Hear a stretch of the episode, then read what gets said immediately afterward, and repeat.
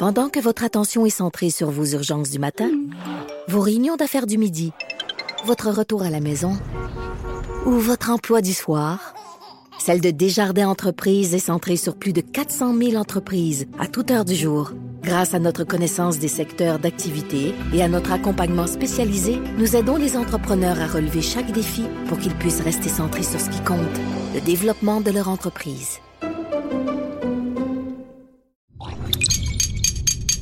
Cube Radio.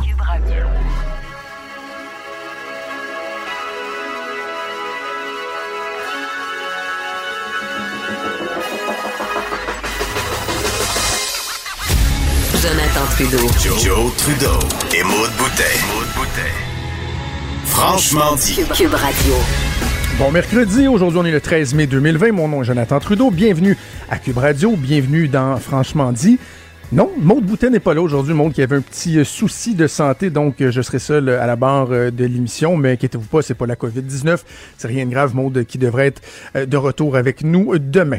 J'espère que vous allez bien en cette belle journée. Une journée qui est quand même assez particulière parce que il y a une reprise des travaux parlementaires à l'Assemblée nationale. Deux périodes de questions consécutives aujourd'hui. La première qui a fini par débuter. ça a été très long. Ça a pris 50 minutes, ce qui m'a fait dire sur Twitter petit message aux parlementaires, là. Euh, arrêtez les concours de plaidoirie. Là. on a une occasion de réintéresser les gens à la chose politique. S'il vous plaît, ne la manquons pas en faisant des effets de touche puis des grandes plaidoiries. Euh, les gens veulent entendre des questions, veulent entendre des réponses. Alors euh, voilà, on aura assurément des bilans de ça un peu plus tard aujourd'hui. Avant d'aller rejoindre notre premier invité tout de suite, je veux qu'on entende évidemment un segment que vous avez euh, assurément regardé ou entendu, mais quand même, juste pour nous, remettre euh, dans le contexte, c'est le docteur Arruda hier euh, en conférence de presse avec le premier Legault qui s'est excusé pour cette fameuse vidéo qui a tant fait jason. On va écouter un extrait. À chaque nuit, à 2 heures du matin, je regarde des décès et j'ai le cœur qui me tourne. Donc, ça n'a jamais été mon intention de blesser qui que ce soit. Et j'ai compris plus jamais je j'utiliserai les médias sociaux dans ce contexte-là. Je vais écrire aux gens pour les remercier. Et puis je vous remercie et je m'excuse encore. J'ai appelé la directrice du refuge pour m'excuser de la situation. Et je vous en remercie. On a vu que ça fait euh, beaucoup, beaucoup réagir, euh, augmenter ou euh, ramener à un niveau assez incroyable la cote de popularité du docteur Horacio Arruda. Et ça soulève la question, Qu'est-ce qu'on a de particulier au Québec quand même pour s'attacher autant euh, que ça des, des, personnages? Et je trouvais que la meilleure personne pour en discuter, c'était assurément Jean-Marc Léger, président de Léger, mais également qui est co-auteur du livre Code Québec, euh, qui vient euh, démystifier, si on veut, l'identité québécoise de Jean-Marc Léger, que je rejoins au bout du fil. Salut Jean-Marc. Oui, bonjour Jonathan. Donc, euh, je pensais à ça, là, à notre, capacité à s'amouracher rapidement, puis après ça, d'avoir des relations amoureuses avec les gens. On dirait qu'il y a quelque chose de, de, particulier aux, Québécois. Puis, je veux juste relire, avant de te donner la parole, euh, une phrase qui résumait, dans, dans le cadre du lancement du, du Code Québec en, en 2016, qui résumait les, les sept critères que tu avais identifiés, qui disait « Les Québécois sont une mélange de folie latine, de tolérance amérindienne, de flegme britannique, d'obédience catholique, de ténacité nordique, de créativité française et d'optimisme américain. Est-ce qu'à quelque part là-dedans, il y a un début de réponse à, ma question? Ah, totalement, totalement. Puis quand j'ai travaillé sur la différence québécoise, ça c'est mon métier de tous les jours. Les gens voient le politique, là, mais dans la réalité, je suis, un expert du marketing, puis c'est de voir la différence de comportement et d'attitude des Québécois. Puis cet élément-là d'émotivité qu'on a, trans, qu'on a, qu'on a appelé joie de vivre, là, c'est plus profond que ça. Nous, on aime ou on n'aime pas. D'abord, c'est l'émotion d'abord, puis le raisonnable vient après.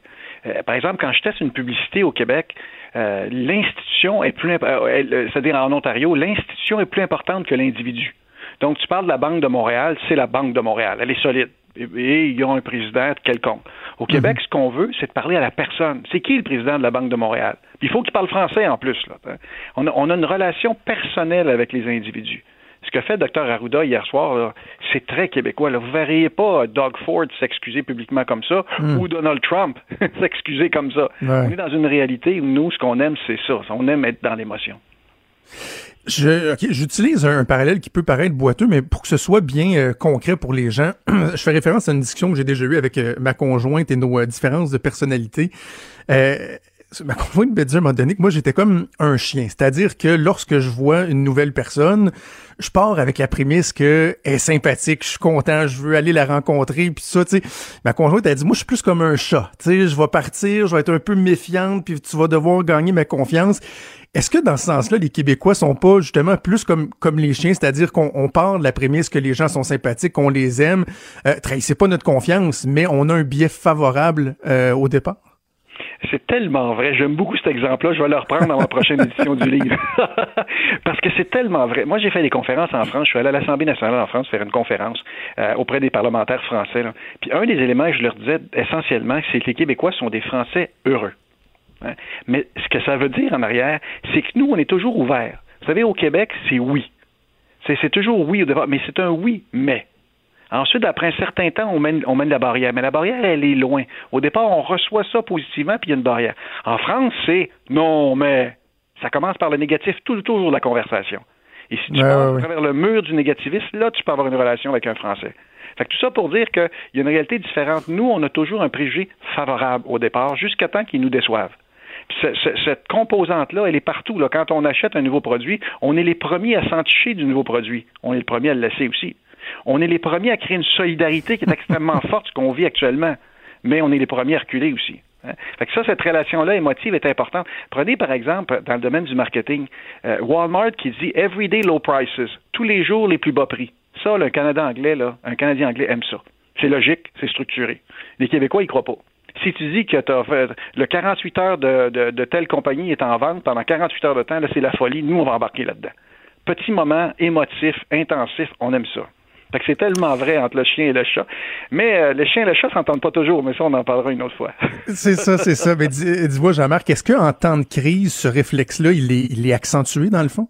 On, a besoin, on cherche des symboles, on cherche des modèles. Euh, c'est exponentiel. La popularité de, de, de, de, M. Legault a atteint 94% au début mm. de, la, de, la, prise. Moi, quand j'ai vu les premiers résultats, j'ai ça n'a pas de bon sens.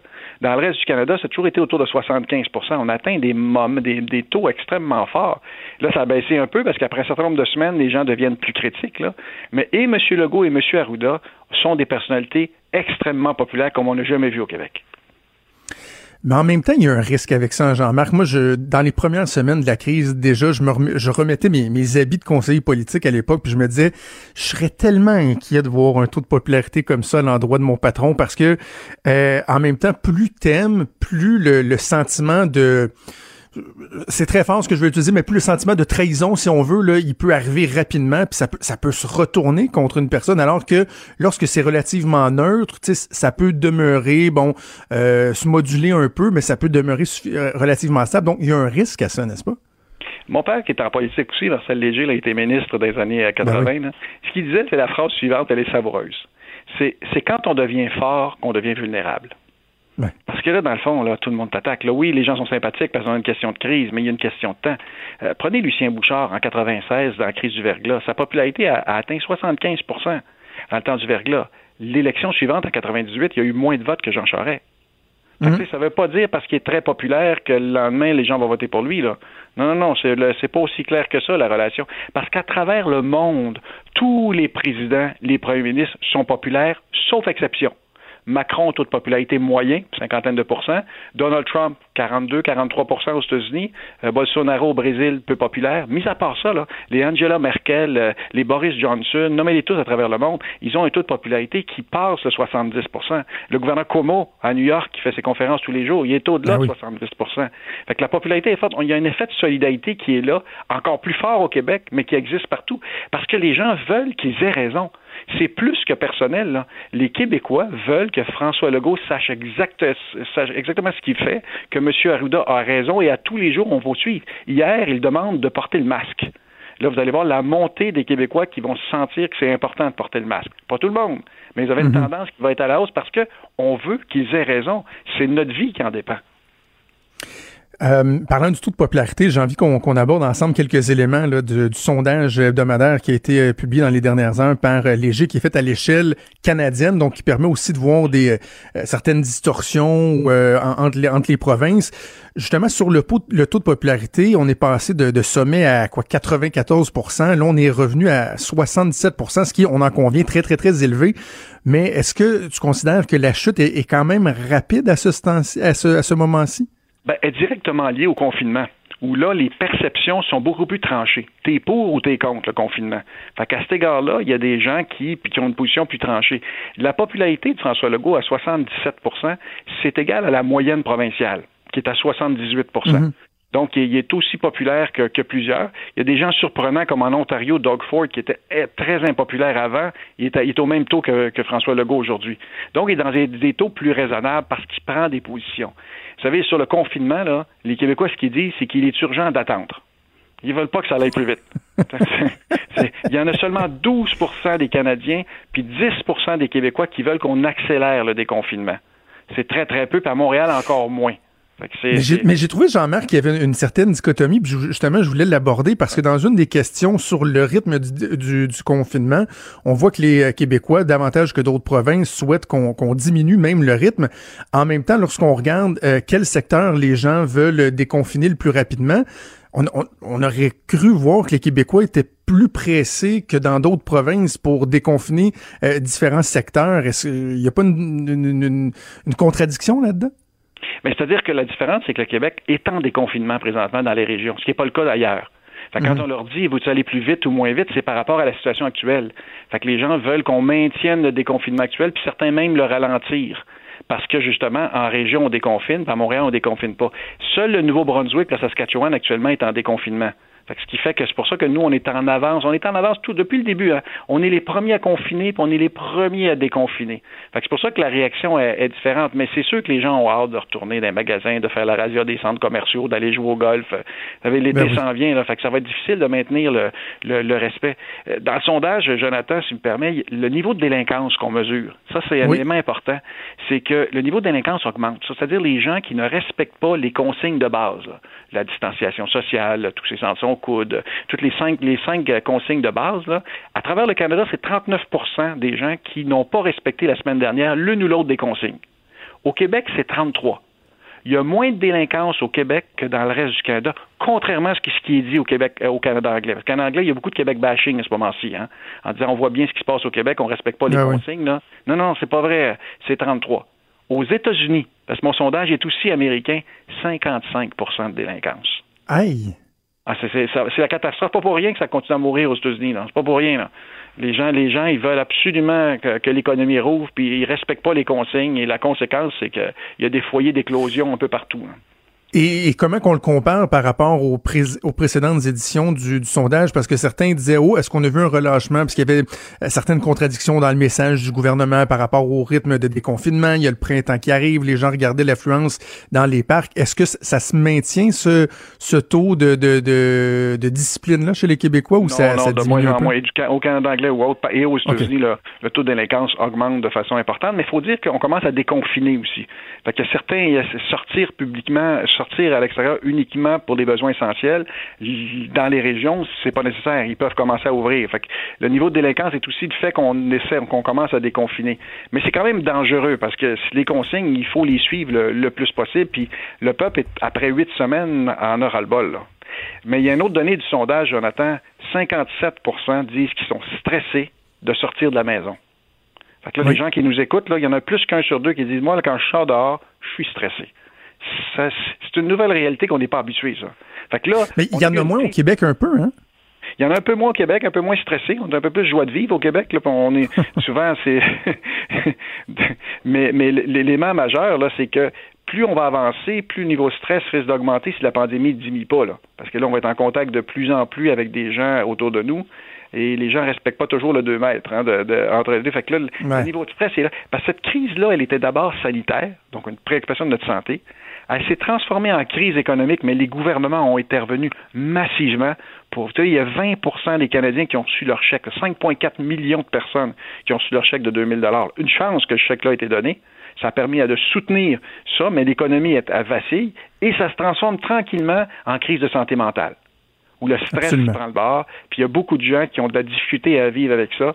Euh, il y a différentes études, là, on parle entre 10 et 15% de la population là, qui ont des problèmes psychologiques liés à, ça. Et c'est un taux comme les autres crises. Euh, Fort McMurray, il y a eu 20% de gens qui ont eu un mm. problème de santé mentale ou euh, l'inondation à, Sainte-Marthe-du-Lac ou le lac Mégantic. à chaque fois qu'on sort d'une crise, il y a un problème de, de rééquilibre.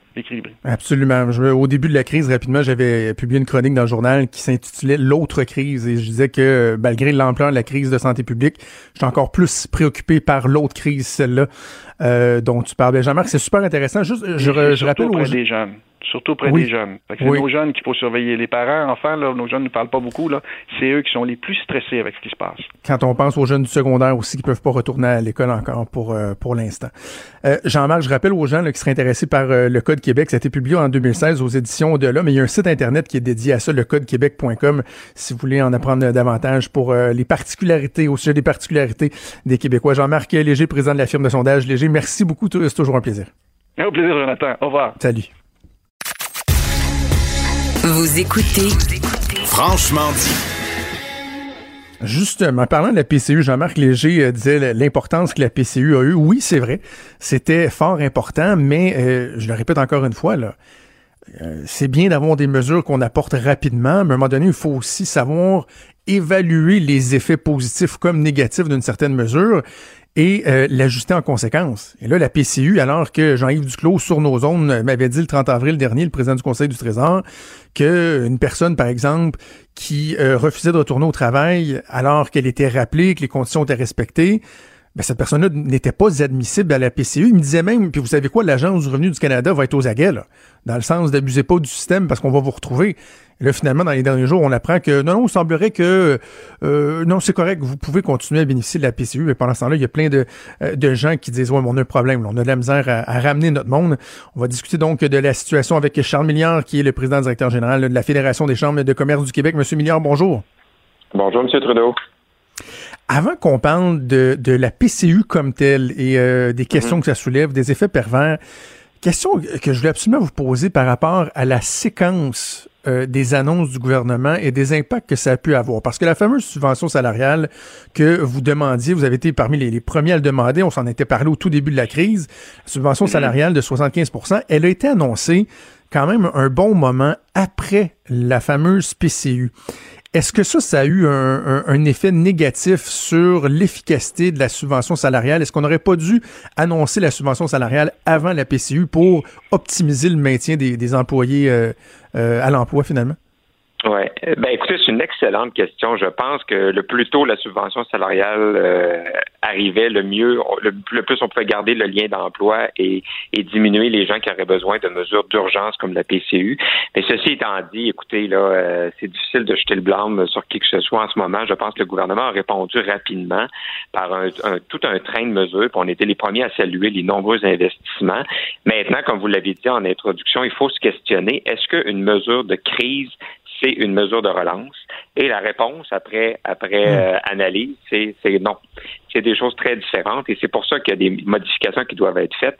Et le premier, la, première modification qui doit être faite, vous l'avez mentionné, c'est sur la prestation canadienne d'urgence qui maintenant, j'ai pas d'autres mots, là, a des effets pervers sur l'emploi. Et on peut pas avoir une mesure gouvernementale qui rend inintéressant le fait de travailler. Et là, c'est ça qu'on, c'est avec ça qu'on se retrouve en ce moment, et c'est ce qu'il faut réajuster ce que j'ai appelé, moi, dans le journal euh, ce matin, l'effet farniente. Mhm. et, je le disais dans, dans ma chronique. à dire avec un accent, l'effet farniente, c'est que, et c'est pas de dire que les gens sont paresseux, c'est qu'à un moment donné, il y a juste comme une espèce de logique. Là. Vous donnez le choix à quelqu'un de faire un salaire juste un peu plus élevé, mais d'un, d'avoir à se lever tous les matins, de, dans certains cas, courir peut-être des risques ou quoi que ce soit, versus rester chez nous les deux pieds assis sur le pouf. Euh, la question est, souvent, elle est facile à répondre, mais est-ce que vous avez été... Euh, surpris, euh, je sais pas, choqué, je sais que vous voulez être prudent, puis le but c'est pas de pointer du doigt, mais d'apprendre cette semaine qu'il n'y a pas de, contraintes aux gens qui reçoivent la PCU, mais qui pourraient retourner en emploi, à retourner en emploi. Comment on peut expliquer ça? Ben, je vous dirais que c'est un peu le, monde à l'envers parce qu'on s'en est parlé, vous et moi, il y a quelques, quelques semaines, hein, de l'importance pour le gouvernement fédéral de générer rapidement des chèques pour la population parce que le besoin était immédiat. Euh, mais par contre, il faut quand même que les filets sociaux qu'on a, ils soient contrôlés, qu'ils soient balisés, surtout si la crise perdure. Donc là, on est dans l'étape où on réfléchit à l'extension des mesures premier ministre Trudeau a annoncé l'extension de la subvention salariale, même si les, détails viennent euh, vont être connus plus tard. Et là, maintenant, on va devoir réfléchir à l'extension de la PCU. Alors, c'est là qu'il faut vraiment euh, poser des gestes et revoir ça, parce que vous avez raison. Moi, je ne dis pas que les Québécois et les Canadiens sont paresseux, loin de là. On a été des semaines à leur dire de ne pas aller travailler, mais là, on ne peut pas avoir des mesures qui les empêchent d'aller travailler parce que comme tout bon euh, comme tout bon travailleur, ben, ils font des calculs puis ils se disent ben si exemple la, la, PCU étudiante, hein, si je travaille 20 heures semaine et que j'encaisse la prestation, ça va être la, je vais avoir le même montant d'argent mensuel que si je la prends pas et que je vais travailler 44 heures. Alors, c'est bien beau de, de dire qu'on on a des mesures comme, comme l'appel au champ, exemple, que le gouvernement a fait mm-hmm. en agriculture, mais il y a aussi l'appel du patio, hein, qui, qui peut être assez criant aussi. Puis je comprends les gens de se poser la question. Dites, euh, moi ce que j'aime de, de, votre organisation, la Fédération des chambres de commerce du Québec, c'est que on reconnaît les entrepreneurs qui sont à la recherche de solutions. Là. Contrairement à certains discours syndicalistes qui ne, ne font que dénoncer, dénoncer, dénoncer, s'insurger, normalement, vous proposez des solutions. Là, dans le cas de la PCU, avez-vous des, des modulations, des, des orientations en tête qui permettraient de, oui, garder euh, ce qui était au cœur de cette mesure-là, c'est-à-dire d'aider les gens qui sont dans une situation très problématique, mais d'éviter les effets pervers. Est-ce qu'il y, y, a moyen d'y arriver? Ben, je ne veux pas entrer dans tous les détails techniques, mais je pense que l'assurance emploi, qui est une mesure qui fonctionne très bien depuis plusieurs décennies, devrait inspirer la PCU. C'est-à-dire qu'on a des mesures de, support social, mais il y a toujours, il y a toujours un peu de contrôle qui vient pousser les personnes à reconsidérer de retourner en emploi, sinon il y a des conséquences négatives. Alors, il y a, tout lieu de s'inspirer du, euh, du, euh, du, système de l'assurance emploi pour ça. Euh, parce que la seule raison qui devrait permettre aux gens de toucher la PCU avec la relance qui s'amorce, c'est des raisons sanitaires. Ça peut pas être des raisons de calcul financier. Ça peut pas être des raisons qui sont trop aléatoires parce que là, vous voyez bien le déficit historique vers lequel on, on mmh. s'enligne. Puis oui, c'est le rôle du gouvernement, mais là, il y, a des, il y a des mesures qui doivent être qui doivent être réfléchies. Et les problèmes sont criants. Là, si on peut donner des exemples tangibles pour vos auditeurs. En agriculture, dans le secteur de la transformation alimentaire, des très grands groupes que vous connaissez, mais que je nommerai pas, me, me parlent et me disent que c'est 50% du recrutement habituel étudiant qui est complété en ce moment. on est le 13 mai, alors c'est absolument anormal, surtout quand on a un taux de chômage de 17% Puis vous êtes sûrement plusieurs à aller ce week-end, en tout cas, j'espère pas trop non plus, dans les centres jardins. Euh, et euh, il y en a deux qui me mentionnaient, entre autres, qu'il devait avoir une quinzaine de gens aux caisses et, euh, et à la réception, puis il y en avait cinq samedi. Parce que les, les jeunes ne veulent pas rentrer travailler. Alors écoutez, là, on ne s'enligne pas pour une belle relance si, si les gens ne se pointent pas, alors que les les normes sanitaires sont respectées. je vous rappelle que c'est ça la première consigne, puis ça obsède autant les employeurs que les, que les travailleurs. Mais on vous répond quoi du côté des autorités gouvernementales ou des députés à qui vous parlez ou des ministres? Est-ce que est-ce qu'ils sont sensibles à ça? Est-ce qu'ils comprennent la, réalité, les, effets négatifs que ces mesures-là ont pour certains? Ben, je pense que oui, honnêtement, depuis quelques jours, on, augmente un peu le, son du tambour sur cette mesure-là et ils sont justement dans la période où ils doivent réfléchir à l'extension de cette mesure-là. Alors, je pense que on va continuer à, rappeler ce, point-là parce qu'on a été les, on est des associations qui veulent valoriser le travail, les employeurs, les travailleurs. Alors, on va certainement pas se taire s'il y a des mesures qui viennent faire l'effet inverse. Je pense que c'est juste notre rôle aussi de le faire.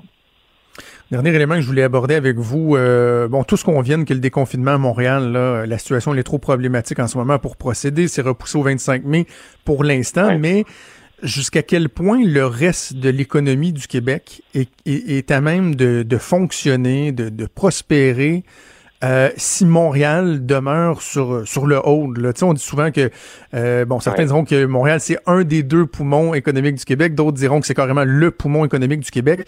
Juste en termes d'approvisionnement, de circulation des biens, etc. Est-ce que est-ce que le reste du Québec peut continuer, euh, mm. peut opérer sans que Montréal soit dans, dans le coup? Hmm, je suis content que vous me posiez la question parce qu'effectivement, dans les régions, en ce moment, ça se passe relativement bien. J'ai eu l'occasion, à travers la Fédération, de parler à des gens aux Îles-de-la-Madeleine, à Bécancour, en Outaouais. Les choses se passent bien, mais c'est évident que le, poumon économique euh, et je dirais logistique aussi en termes d'approvisionnement au Québec, c'est Montréal. Alors plus plus il y aura une distance entre la réouverture des régions et la, réouverture de Montréal, plus ce sera difficile. Ceci étant dit, on doit avoir le hockey des, des, des, mm-hmm. des autorités sanitaires, mais euh, je pense pas que le Québec peut fonctionner à pleine vapeur sans Montréal et je crois pas que quelqu'un de santé pourrait penser ça non plus. Donc, on s'entend que le message, c'est pas qu'on doit outrepasser les recommandations de la santé publique, mais c'est de tout mettre en œuvre pour qu'on puisse euh, justement passer à autre chose euh, rapidement euh, et réouvrir l'économie montréalaise.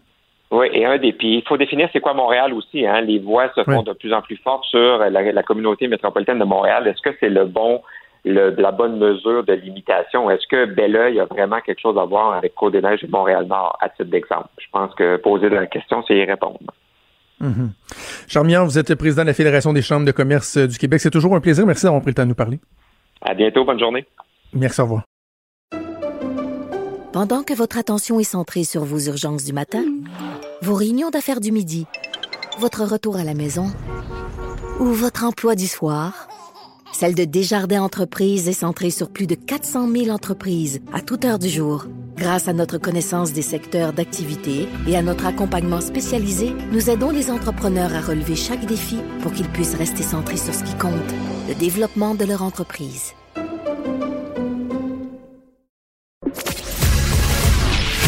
Il est franc et nuancé. Jonathan Trudeau. La politique lui coule dans les veines. Vous écoutez Franchement dit. Avant d'aller à notre prochaine invité, une petite nouvelle de dernière heure euh, qui va euh, faire plaisir, je pense, à bien des gens. On vient d'avoir un avis de convocation, convocation pardon, à 15h30 cet après-midi. Euh, la ministre déléguée à l'éducation responsable de la condition féminine, Isabelle Charret, qui est responsable des sports au Québec, va faire une conférence de presse donc pour annoncer la reprise graduelle de la pratique récréative de certaines activités sportives, de loisirs et de plein air qui se déroulent à l'extérieur. Donc, ça, ça va faire du bien à, beaucoup, beaucoup, beaucoup de gens. Je pense entre autres au golf. On en a parlé la semaine dernière, le golf, la pêche, les activités en plein air. Oui, il faudrait euh, respecter certaines mesures, assurément, mais on est en plein air. On est au Québec, on a des, euh, des, des, des, des territoires qui sont vastes. Euh, je pense que ça va faire du bien autant au niveau économique, à une industrie qui va en avoir bien besoin qu'au niveau psychologique pour les gens. Alors, on parle souvent, euh, on parle beaucoup ces temps-ci de, la relation entre Montréal et les régions, certaines régions, certaines municipalités qui veulent amener des mesures particulières pour je fais exprès pour le dire de cette façon-ci, là, euh, pour se protéger des Montréalais, à tort euh, ou à raison. On va discuter avec le maire des îles de la Madeleine, Jonathan Lapierre, que je rejoins au bout du fil. Monsieur Lapierre, bonjour. Bonjour. Euh, avant, dites-moi, de façon générale, comment ça se passe, vous, euh, aux îles de la Madeleine, euh, autant au niveau du nombre de cas qu'au niveau de la réalité du, confinement? Bon, vous êtes des insulaires, vous êtes loin de la terre ferme, vous êtes habitués d'être un peu isolés. Est-ce que ça a facilité le tout au niveau de la, discipline, mais également au niveau de la, transmission et tout ça? Comment ça se passe chez vous? Mais en fait, sur le plan du nombre de cas, ça se passe relativement bien jusqu'à présent. Euh, on dénombre huit cas de COVID qui sont euh, tous guéris, huit cas depuis le début. Dans les statistiques, là, on figure un neuvième, mais c'est tout simplement pour des fins de, compilation des données. C'est un individu qui habite la grande région de Montréal, mais qui donne son adresse permanente aux îles de la Madeleine. Donc, pour des raisons euh, que j'ignore, il est comptabilisé dans les statistiques des îles. Mais dans les faits, là, c'est huit cas qui ont été euh, diagnostiqués dans notre communauté. Pour ce qui est du, confinement, euh, bon, vous l'avez dit d'entrée de jeu, en étant des insulaires, on est on, a une relative habitude à ce genre de confinement-là. On est dépendant euh, de, de, de, deux moyens de transport pour avoir accès ou pour mhm. sortir de l'archipel, le bateau et l'avion. Donc, dès que les, les, frontières, sont on en quelque sorte, dès qu'il y a eu des barrages routiers d'exigés par le gouvernement du Québec, euh, écoutez, ici, euh, c'est simplement en termes de trafic qu'on a vu une diminution, mais quand même, depuis le début, il y a un certain nombre de personnes qui ont eu l'accès accès aux îles. Par exemple, des résidents permanents qui, qui étaient pour toutes sortes de raisons à Québec, à Montréal ou ailleurs au Québec, ont eu l'autorisation et ont encore aujourd'hui l'autorisation de revenir aux îles, que ce soit pour des raisons humanitaires, médicales, des gens qui avaient prévu déjà un déménagement dans un sens comme dans l'autre, ou pour des raisons de travail, parce que plus le gouvernement autorise, par exemple, des chantiers de construction à reprendre, des commerces à réouvrir, ben, ces gens-là ont besoin de main-d'œuvre et souvent la main-d'œuvre vient de l'extérieur des îles. Donc, ces gens-là ont eu accès aux îles. Donc, ça s'est, somme toute, relativement bien passé. Les gens ont été très compréhensifs et très collaborateurs, euh, malgré la situation qui n'est pas évidente pour personne. Bon, je, le disais euh, en ouverture, la situation euh, entre Montréal versus les régions, elle fait beaucoup, elle fait beaucoup discuter. Et là, on est à une radio qui est diffusée à l'échelle nationale. Si vous avez l'occasion de vous adresser aux Montréalais, qu'est-ce que vous leur dites? Est-ce que eh, les gens des régions ont peur des Montréalais en ce moment, ont peur d'être contaminés? C'est quoi le message qu'on leur envoie? Mais ben, d'abord, euh, je sympathise énormément avec les gens de la grande région de Montréal pour ce qui se passe dans leur secteur. C'est pas évident. Euh, je comprends qu'il y a un niveau de stress et un niveau d'anxiété au niveau des populations du Grand Montréal, parce que c'est pas la ville de Montréal à proprement dit, c'est c'est bon le Grand Montréal qui est particulièrement touché. Maintenant, euh, en ce qui me concerne, il n'y a aucune peur des Montréalais ou des Québécois ou de quiconque au Québec. Il y a une peur de la COVID parce qu'il y a un inconnu, parce qu'il n'y a pas de vaccin, parce qu'il y a une propagation à vitesse grand V lorsqu'on parle de, de, de propagation communautaire. Mais je pense qu'il faut éviter et on n'est pas dans une situation pour commencer à faire du bashing d'une région à une autre, d'un individu à un autre. Je pense que toutes les régions du Québec ont été de, façon plus ou moins grave, ont été touchées, ont eu des cas, euh, ont eu des difficultés, ont eu des défis euh, causés par la COVID et le Québec doit se solidariser. Maintenant, parce que je dis qu'il faut se solidariser, est-ce que ça veut dire qu'il faut tout le monde se contamine? Bien entendu, non. Est-ce que ça veut dire qu'il faut ouvrir les portes partout pour que tout le monde se promène partout au Québec, indépendamment de la situation inquiétante liée à la COVID? Non plus? Mais il faut éviter de tomber dans une sorte de profilage et de commencer à dire aux gens, toi, tu viens de où? Ah, tu viens de Montréal, je te mets de côté. Il y, a des, il, y a, hmm. des consignes sanitaires à respecter pour tout le monde, Ils sont vrais pour les gens de Montréal, mais ils sont vrais aussi à 1500 kilomètres plus loin aux îles de la Madeleine. Donc, si on a des symptômes, on reste chez nous, la distanciation, on ne va pas par exprès contaminer les gens qui nous entourent. Et si on se solidarise puis qu'on serre les coudes au Québec, moi j'ai l'impression qu'on va réussir à passer au travers de ça. Puis les gens de Montréal aussi, puis les gens d'ailleurs, euh, d'ailleurs dans les régions. Puis vous savez, aux îles de la Madeleine, moi, depuis que je suis maire, j'ai eu à traverser plusieurs crises aux îles de la Madeleine. On a eu un écrasement d'avion avec plusieurs mhm. décès. On était, nos câbles optiques ont été coupés. On a eu une pénurie d'eau potable. Ça a pris l'armée à deux reprises. Et à chaque fois, et à chaque fois, le Québec s'est rendu solidaire de la communauté des îles de la Madeleine. Donc aujourd'hui, vous n'entendrez pas le maire des îles de la Madeleine dire qu'il n'est pas solidaire avec le reste du Québec, malgré la situation qui est très inquiétante, préoccupante liée à la COVID. Hmm. C'est très puissant. C'est puissant comme message, je trouve, euh, Monsieur le maire. Mais là, il y a la saison touristique qui va s'amorcer. Puis bon, on comprend qu'il y a des endroits où on va demander aux gens de respecter un confinement. Bon, quelqu'un qui revient s'établir, euh, euh, respecter un confinement de 14 jours. Mais évidemment, si vous avez des, touristes, des visiteurs qui viennent passer une semaine ou deux aux îles de la Madeleine, on peut pas vraiment leur demander de se confiner pendant 14 jours avant de commencer leur séjour. Ils vont, ils vont retourner avant même d'avoir mis le pied dehors. comment, comment ça va, comment ça, comment ça va se passer? Bien évidemment que non. Et, en fait, nous, euh, pour, pour assurer notre monde, notre population, puis, traverser cette situation-là étape par étape, on a demandé, on s'est imposé en quelque sorte euh, des mesures de, d'isolement particulières. Donc, on demande une quarantaine à toute personne qui va arriver aux îles entre le 18 de mai et le 15 de juin. Ce n'est pas une mesure qui est valide pour tout l'été et on rassure ceux et celles qui viendront aux îles cet été. On leur demandera pas d'être en quarantaine, évidemment, dans leurs vacances si évidemment ils ont l'autorisation de venir. Cette mesure-là a été mise en place parce que le 18 mai coïncide avec la réouverture, si on veut, de la région Gaspésie-les-Îles, et le 15 de juin coïncide avec normalement l'étape de déconfinement des provinces voisines, parce que nous, on dépend beaucoup des provinces voisines, mhm. qui est l'île du Prince-Édouard et le Nouveau-Brunswick, qui ont leur propre plan de déconfinement. Donc, on s'est dit, tenant compte de ces deux réalités-là, on va demander une quarantaine aux gens qui vont arriver du côté des îles. Et après, on fait le pari qu'à partir du 15 de juin, le gouvernement du Québec aura donné des directives en ce qui a trait à la saison touristique, comment elle va pouvoir se dérouler, euh, qu'est-ce qui va pouvoir être ouvert? Vous savez, on, a beau à dire que probablement les restaurants vont réouvrir, que les hôtels vont réouvrir, mais quelles vont être les conditions? Écoutez, euh, moi, aller au, restaurant, c'est une expérience agréable. On veut savoir un bon repas, on veut avoir une belle ambiance. Est-ce que les restaurants vont ouvrir avec euh, avec des paravents en plexiglas autour d'une table, est-ce que le serveur, la serveuse aura un sarrau, des gants, une visière, un masque pour, pour nous servir? Si c'est le cas, je suis pas convaincu que tous les restaurateurs vont vouloir ouvrir. Donc, ça nous prend cette information-là pour savoir de quelle façon, quelles seront les mesures qui vont nous permettre d'anticiper une réouverture de la saison touristique. Et à partir de ce moment-là, et c'est peut-être une particularité du territoire des îles, nous, il y a une réflexion qui est en cours actuellement, c'est c'est quoi notre capacité d'accueil spécifique pour cet été? Dans le contexte de la COVID? On ne peut pas ouvrir les portes comme si rien n'était, comme s'il n'y avait pas une situation de COVID.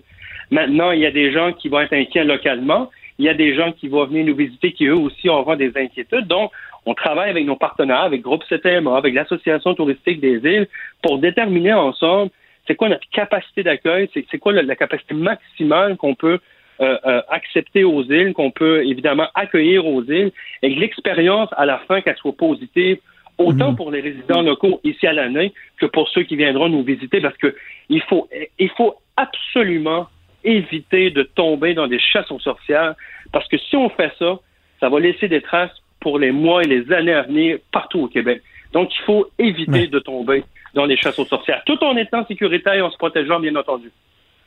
Jusqu'à quel point l'industrie touristique, c'est vital pour, euh, pour les îles de la Madeleine? Ça représente quoi comme, comme taille euh, dans, votre économie locale?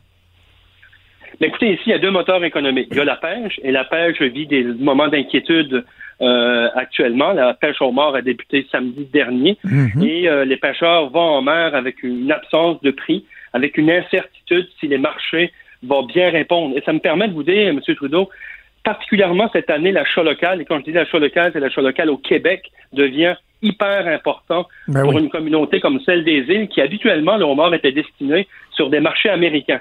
Donc cette année, on demande aux Québécois. Raison de plus que je n'irai certainement pas bâcher sur Montréal alors que j'ai du homard à vendre au reste du Québec. Ceci étant dit, la pêche est hyper importante en termes de retombées économiques. On parle de retombées économiques là, qui, qui avoisinent les 100 millions de dollars. C'est le même principe pour l'industrie touristique. C'est entre 80 et 100 millions de dollars de retombées économiques. C'est des milliers d'emplois pour la communauté des îles qui sont générés. C'est une, des centaines d'entreprises qui créent une richesse collective. Écoutez, on est dépendant de deux moteurs économiques. Poser la question, c'est y répondre. Mais il faut pas, il faut pas opposer l'économie à la santé, la santé à l'économie. Je pense que les deux, on est capable de travailler les deux. On est capable, on est capable de trouver l'équilibre entre les deux pour éviter de tomber à l'automne, parce qu'ici, il y a une saison touristique, il ne faut pas l'oublier. Nous, on ne pourra pas se reprendre à l'automne, on n'a pas de saison automnale touristique et on n'a pas de saison hivernale. Si on rate la saison touristique de cet été, ça va, ça nous amène directement en 2021. Je veux revenir un instant. Je voulais qu'on s'en parle justement de la pêche au Mans. Vous l'avez, euh, vous l'avez abordé. Bon, la pêche est commencée euh, en fin de semaine. On va voir le arriver dans nos commerces rapidement. Moi, j'ai une conjointe gaspésienne, là, maniaque de homard du Québec. Dimanche, on en cherchait, puis le homard du Québec n'était pas encore arrivé dimanche, mais n'empêche, il n'y avait pas moyen d'en trouver. Il y avait même un endroit où on s'est rendu, il y avait un line-up qui faisait trois pâtés de maison. Euh, ça semblait être très difficile à trouver. Donc là, on se dit, ben, ça augure plutôt bien, mais j'imagine que l'aspect restauration, le fait que les restaurants euh, ne fonctionnent assurément pas au rythme usuel, ça représente euh, des pertes au niveau de l'activité, au niveau des, ventes. C'est ça qui inquiète les, pêcheurs? Oui, absolument. Puis euh, je tiens d'entrée de jeu à préciser que si vous n'avez pas trouvé du homard des îles dimanche, je suis très heureux de l'apprendre parce que les premières captures ont juste été effectuées lundi. Donc, ben, c'est ça, c'est ça que je vous dis. Donc, donc, donc, cette semaine, normalement, les marchés québécois devraient recevoir du homard des îles. Évidemment, euh, évidemment, les, marchés locaux représentaient une partie des ventes habituelles. Marchés locaux, les hôtels, les restaurateurs, euh, bon, les diverses poissonneries. Mais il y a une grosse part de ce marché-là qui était destiné aux États-Unis. Donc, cette année, avec la COVID, avec les, restrictions au niveau des frontières, bon, les, les différents acheteurs vont se concentrer leur énergie au Québec d'abord et avant tout. Et donc, il faut en quelque part, comme Québécois, comme individu, consommer des produits de chez nous, des produits frais, des produits qui, euh, qui vont encourager une économie locale à l'échelle du Québec. Et là, ben, on espère, on espère de tout cœur que le consommateur québécois va prioriser les produits de la mer, lorsqu'ils sont disponibles. Évidemment, la pêche au mort ici dure neuf semaines. C'est le même principe du côté de la Gaspésie. Puis, je peux pas. Le meilleur, le meilleur homard au monde est définitivement celui des îles. Mais pour faire plaisir à votre conjoint de la Gaspésie, celui de la Gaspésie est aussi bon. Donc, je recommande pour trois homards, trois homards des îles de la Madeleine, on peut peut-être en acheter deux de la Gaspésie. Oh, avant d'acheter en masse. Moi, je peux pas en manger, je suis allergique, mais c'est moi qui le fais cuire et j'aime bien ça. Puis euh, mes blagues à part, là, en plus, euh, le, pour ce qui est du homard, là, il y a un système qui a été mis en place depuis quelques années qui, qui même qui est le fun, j'ai envie de dire. L'étiquette du homard du Québec, il y a un code, vous pouvez même savoir à quel moment il a été pêché, sur le bateau de quelle personne, dans quel secteur. Euh, vraiment, là, il y, a, moyen de s'assurer qu'on consomme un produit local et qui est, dit-on, un produit d'exception. Oui, absolument. C'est un produit d'exception. Puis, vous savez, euh, je reviens à mon point de départ lorsque je parlais de solidarité euh, au Québec, une solidarité qu'il faut retrouver comme individu, comme société. Et c'est vrai pour, pour, pour, traverser la situation de la COVID, mais c'est vrai aussi pour, pour préserver, sauver les emplois, sauver les économies régionales. Vous savez, une région comme celle des îles, la Gaspésie, la Côte-Nord, le Bas-Saint-Laurent, euh, euh, évidemment regorge d'entreprises, de PME qui sont sont créatives, qui ont mis en place, qui ont innové, qui ont mis des, techniques, développées, des produits du terroir. Et il faut qu'on encourage ça comme Québec, comme Québécois, parce que plus on va consommer local, plus on va dépenser chez nous, ben c'est de l'argent moins que l'État mm. aura à réinvestir pour sauver ces entreprises-là. Et à la fin, on en est tous gagnants parce que il y a un autre aspect qui m'inquiète beaucoup comme moi. Je vois le gouvernement fédéral et le provincial qui à chaque jour annonce des mesures. Le fédéral donne de l'argent à peu près à tout le monde qui existe au mhm. Canada. Mais ça, on ne pourra pas, en tout cas, je ne pense pas, selon ma lecture, que le gouvernement canadien pourra tenir ce rythme-là 12 mois consécutifs de l'année. Donc, à un moment donné, il va falloir que, comme individu, comme collectivité, comme région, qu'on stimule par nos propres moyens cette économie régionale, cette économie locale-là, pour donner un souffle à nos entreprises, qui va leur permettre de donner un souffle à leurs employés qui ont une famille, qui vont pouvoir avoir du salaire et à leur tour redépenser. C'est un cycle économique. Je pense que je n'ai pas besoin de vous faire un cours économique ce matin, mais il faut se le rappeler comme individu, il faut se le rappeler comme Québécois. Puis là, ben, il y a une chance inouïe. On a, on a des produits de qualité, autant des produits du terroir québécois que des produits du miroir, donc ceux-là, les produits de la mer, comme ceux des îles de la Madeleine. Monsieur le maire, vous avez un message qui est pas fataliste, qui est lucide, qui est rassembleur, ça fait du bien. Euh, c'est rafraîchissant. Espérons que ce, message-là est entendu euh, de tous. Puis euh, lorsque ce sera le temps, là, j'invite les gens à aller visiter les îles de la Madeleine. C'est un des plus beaux coins de pays que nous avons. Jonathan Lapierre, maire des îles de la Madeleine, merci beaucoup d'avoir pris le temps de nous parler. Salutations aux Madelinots et à bientôt. Merci beaucoup et salutations à tout le reste du Québec qui nous écoute aujourd'hui. Merci, au revoir. Pendant que votre attention est centrée sur vos urgences du matin, vos réunions d'affaires du midi, votre retour à la maison ou votre emploi du soir, celle de Desjardins Entreprises est centrée sur plus de 400 000 entreprises à toute heure du jour. Grâce à notre connaissance des secteurs d'activité et à notre accompagnement spécialisé, nous aidons les entrepreneurs à relever chaque défi pour qu'ils puissent rester centrés sur ce qui compte, le développement de leur entreprise.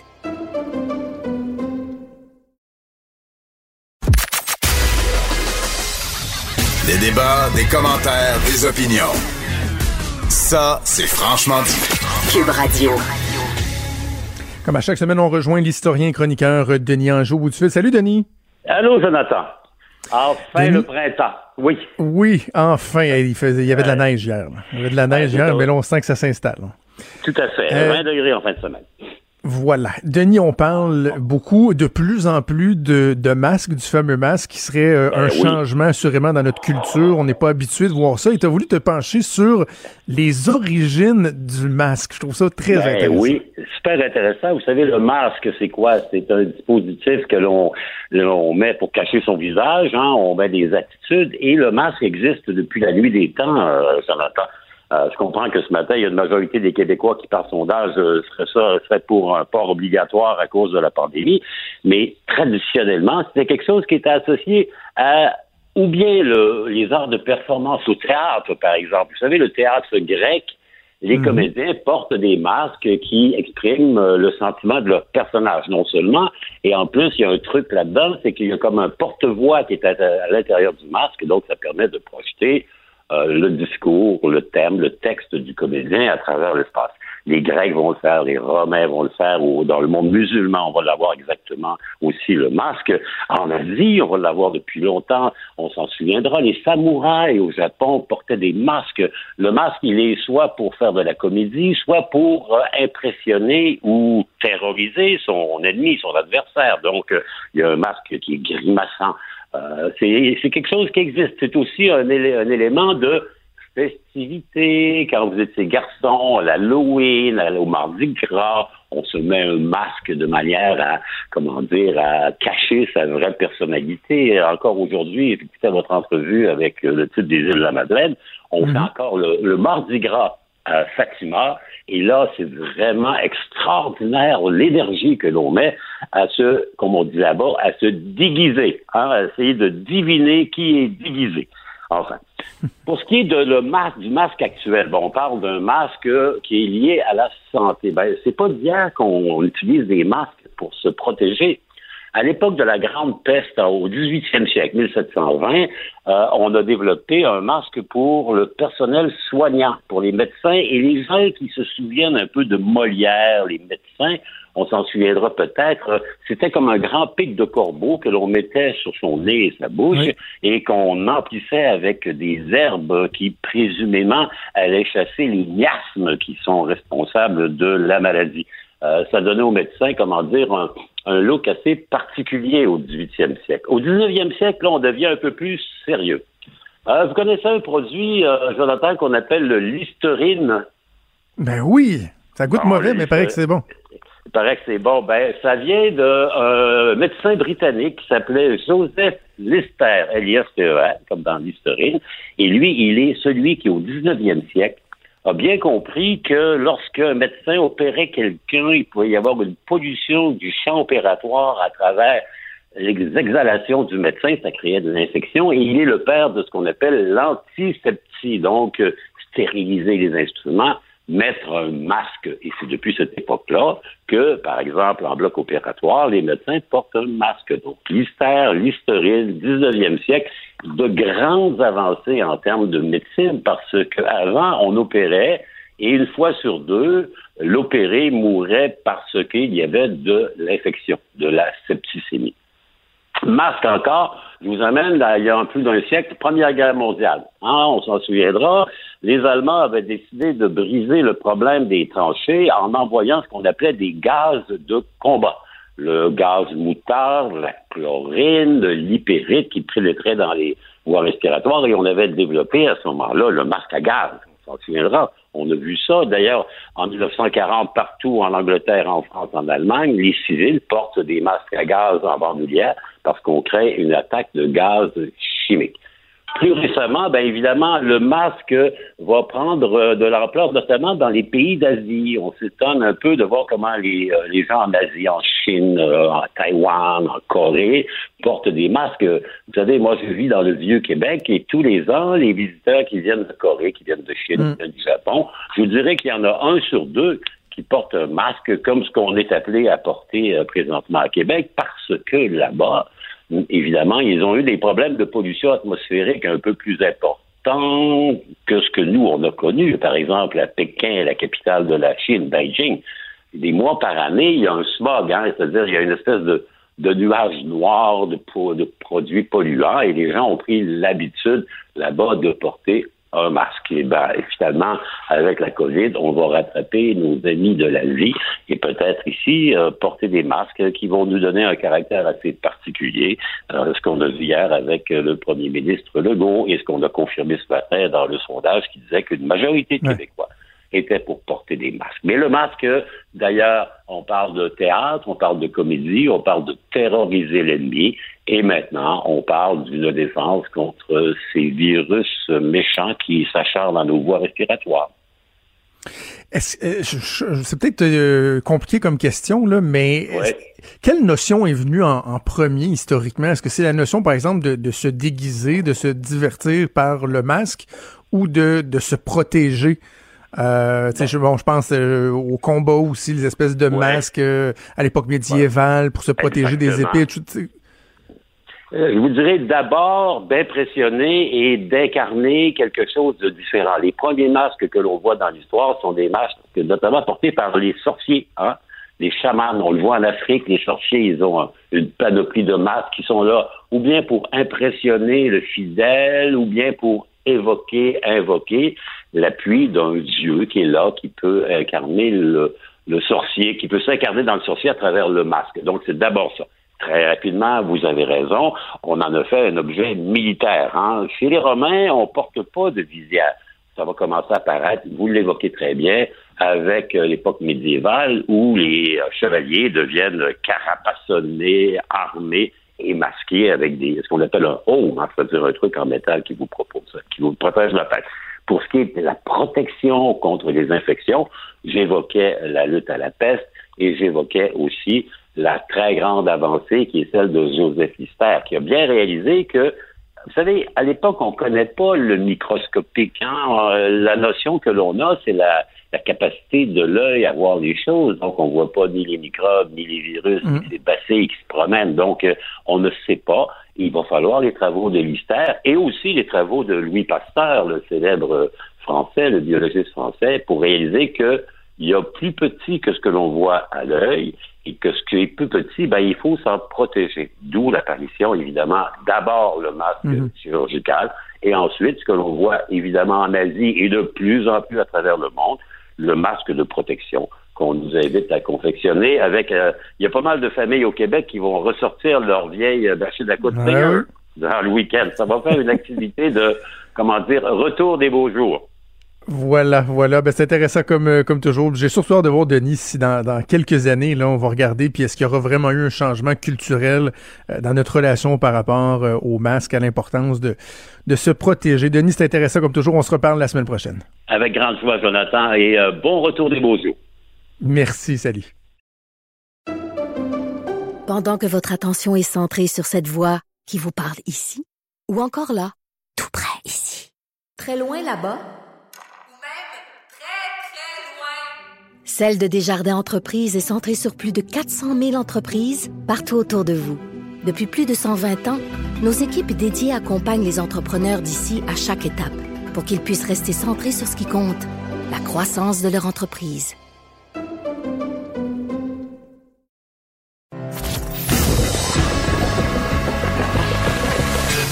Franchement dit. Appelez ou textez au 187 Cube Radio. 1877 827 2346.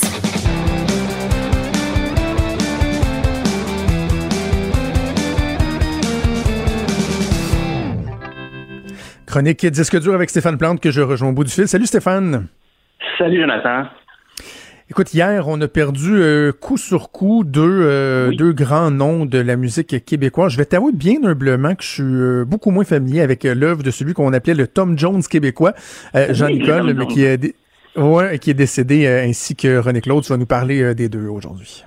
Oui, ben pour commencer, ça, Jean, Jean-Nicole, bref, retour sur sa carrière un peu, parce que lui est décédé en fait lundi soir et donc on l'a appris dans la consternation hier. Ben, consternation, c'est parce que il y a pas longtemps, il faisait de la télé.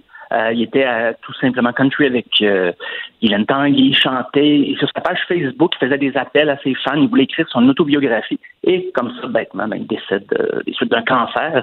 Et c'est drôle parce qu'il vient de mon coin de pays, en fait, Saint-Claude, qui est juste à côté d'Asbestos. Euh, on rapporte ça dans les médias qui de Windsor, mais en fait, Saint-Claude, c'est le village à côté. Son vrai nom étant Louis Simoneau. Mon père l'a côtoyé durant sa jeunesse. Ah oui? Je voulais d'accoter. Oui, absolument. Mais je, voulais accoter ton anecdote de, de poule avec Patrick Gros. c'est tout ce que j'ai pour dire. euh, non, mais pour vrai, dans les années 80, c'est vrai que ces dernières années, c'est un peu plus rare qu'on le voyait à la télé, mais dans les années 80, on le voyait souvent dans les talk shows avec euh, euh, Montréal en direct, avec euh, Adlib, avec Jean-Pierre Coallier, tout ça. J'en fais un peu de ses plus grands, peut-être son plus grand succès, et ça montre bien quel type de chanteur variété il était. On va écouter Oh Lady Mary. Oh Lady Mary, un nouveau jour vient sans bruit. Petite fille brise les chaînes de l'ennui. Ah ouais, c'est classique. C'est classique de l'époque. Voilà. Donc, euh, il avait débuté il, est, mort à 75 ans. Il avait commencé au début des années 60, déjà avec un groupe, euh, les Commanders. Pas eu tant de succès, quelques spectacles ici et là. Il a fait sa propre reprise de Mustang Sally, le classique de William Pickett, euh, Wilson Pickett, pardon. Et là, il va se réorienter à partir de 68 puis devenir ce qu'on appelle un chanteur de charme. Et c'est là peut-être la comparaison que Tom Jones va revenir à quelques reprises. On va le présenter souvent comme ça. Et Guy Cloutier est devenu son gérant, justement, à partir de 68. C'est peut-être pas étranger au fait qu'il a réorienté sa carrière. Guy Cloutier avait déjà suggéré à Johnny Farago de reprendre les airs d'Elvis et ça a changé sa carrière. C'est un peu la même chose qui arrivé avec Jean-Nicole. Euh, il a fait le spectacle Le Retour de nos idoles euh, au cours des dernières années. Il semble-t-il qu'il y avait encore le feu sacré. En 2013, un album de composition originale et non de reprise des chansons dont il avait écrit paroles et musique. Mais euh, voilà, Euh, donc c'est arrêté euh, lundi soir, ce qui m'amène à parler ben, d'une autre grande interprète qui nous a quittés. Un registre assez différent, je dirais, c'est René Claude. Euh, elle est aussi une grande interprète de la chanson québécoise, mais plus associée un peu aux boîtes à chansons, un peu plus intellectuelle, je dirais, parce qu'elle reprenait des chansons des, des grands auteurs, des grands poètes comme euh, Léo Ferré, Georges Brassens au Québec. Elle a chanté Ferland, euh, Vigneault très tôt dans sa carrière. Elle est décédée euh, après avoir contracté la COVID-19. Donc, euh, elle avait aussi l'Alzheimer. On se rappellera le- l'an- dernier un hommage en mars 2019. Il y avait un hommage qui lui avait été rendu. Euh, on avait repris sa chanson euh, Tu trouveras la peine. Il y avait Ginette Renaud, Isabelle Boulay, Marie-Hélène Thibert, Luce Dufour, Marie-Hélène Pelletier. Euh, bref, il y, avait, il y en avait quand même. Il y avait même Céline Dion qui avait enregistré en différé, qui tenait à rendre hommage à René Claude. Mais on va écouter la version originale de la pièce Tu trouveras la paix.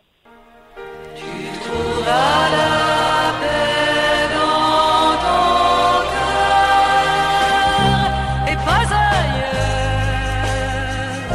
et pas ailleurs, la seule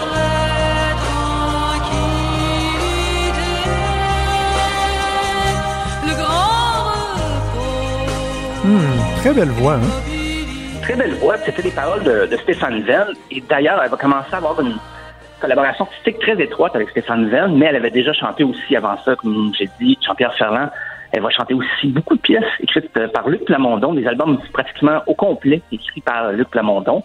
Euh, une des pièces qu'elle a chantées, une pièce de Stéphane Venn avec laquelle elle a connu beaucoup de succès, c'est bien sûr, c'est le début d'un temps nouveau. C'est le début d'un temps gens n'ont pas 30 ans. Les femmes font l'amour librement. Les hommes ne travaillent presque plus. Le bonheur est la seule vertu. C'est le début d'un temps nouveau. Nous voilà devenus C'est vraiment, c'est vraiment bon. Puis le, le- le feeling d'une chanson comme celle-là est vraiment là à l'image euh, d'une société à cette époque-là. Oui, oh, oui, tout à fait. C'est vraiment là, les c'est typique, on le sent là. là. Ouais, ouais, Ah, ouais. oui, oui. Puis elle, c'est drôle, elle avait débuté, euh, c'était beaucoup plus intimiste, justement, dans les boîtes à chansons, euh, des arrangements plus euh, sobres, piano et tout ça. Et, elle reprenait justement les grands interprètes, les grandes idoles. Mais quand elle a commencé à, chanter des chansons originales, c'est là que ça va vraiment euh, aller de l'avant. Elle avait essayé même de reprendre les Beatles ici et là sur quelques albums, mais ça n'a pas été ses gros succès. Mais comme je disais, sa collaboration avec Stéphane Venn va vraiment la mettre de l'avant. Elle va même participer 20 ans avant Céline au Tonight Show aux États-Unis. Elle va être interviewée là-bas. Euh, elle avait le vent dans les voiles, vraiment. Elle, faisait beaucoup de tournées en Europe aussi, d'ailleurs, au cours des années 70. Ça, ça va être vraiment euh, la consécration. Euh, et même si on l'associe beaucoup aux grandes causes de l'époque, euh, au combat féministe, euh, au progrès social, mais elle faisait des chansons quand même assez pop, malgré tout ça, et ça passait très bien. On va écouter Un gars comme toi. Un gars comme toi, ça se trouve pas rue. Un gars comme toi, un gars comme toi. Moi je pensais que ça n'existait plus. Un gars comme toi, je t'ai vu. C'était comme la. Ah, elle connaissait pas celle-là.